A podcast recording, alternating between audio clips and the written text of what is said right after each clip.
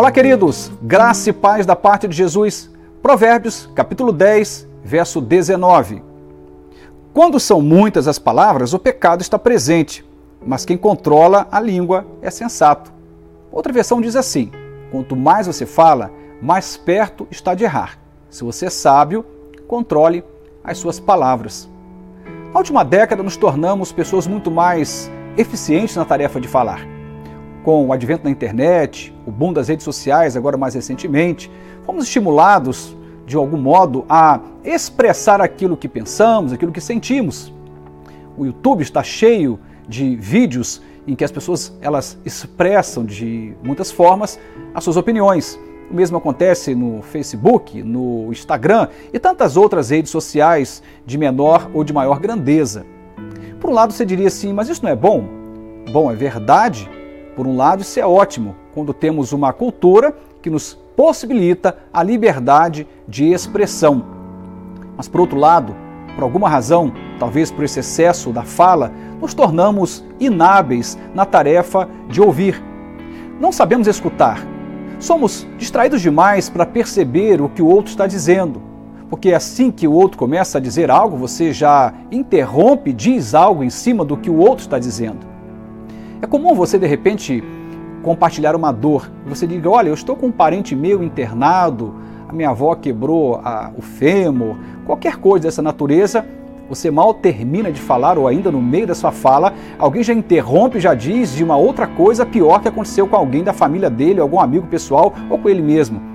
Essa dificuldade de acolher, de ouvir, de escutar com a alma, nos tornamos falantes demais, ouvintes de menos. E para mim a sabedoria não está na boca de quem fala, está nos ouvidos de quem ouve. Porque quando você é capaz de ouvir, o que você fala também tem uma carga muito bacana de equilíbrio e de sabedoria. Inclusive, eu gosto de pensar que um bom diálogo não existe quando duas pessoas falam, mas quando ambas são capazes de escutar e acolher o que está sendo dito, cada um no seu tempo. Nos tornamos, eu disse agora há pouco, muito falantes, mas ineficientes na tarefa de ouvirmos. Isso é incrível de perceber até mesmo nas relações mais íntimas. Você vai perceber isso na relação familiar, pais que já não escutam seus filhos. Uma esposa que não escuta o coração do seu marido, o marido que não escuta o coração da sua esposa.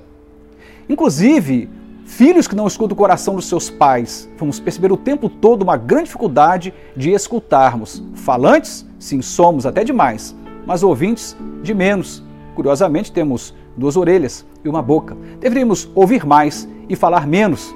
Quanto mais queremos alcançar uma vida de sabedoria, mais somos desafiados por Deus a aprender essa nobre tarefa de ouvir. A Bíblia diz: quanto mais você fala, mais perto está de errar, de transgredir, de pecar. Se você é sábio, controle a sua língua. Até mesmo um sábio, até mesmo um tolo, melhor dizendo, acaba passando por sábio quando se cala, como diz a palavra também no outro momento.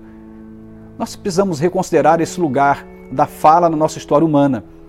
Que bom que temos a liberdade de expressar, que Deus nos permita usar desse caminho da liberdade para expressar coisas que vão engrandecer, inclusive, o reino dele e celebrar a família, as amizades, mas que Deus nos dê a, a nobre capacidade, eu diria, inclusive, até mesmo o milagre da escuta.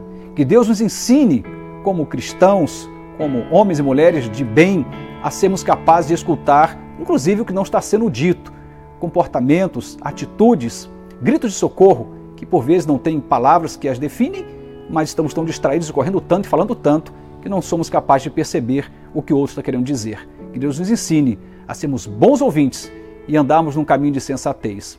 Amém.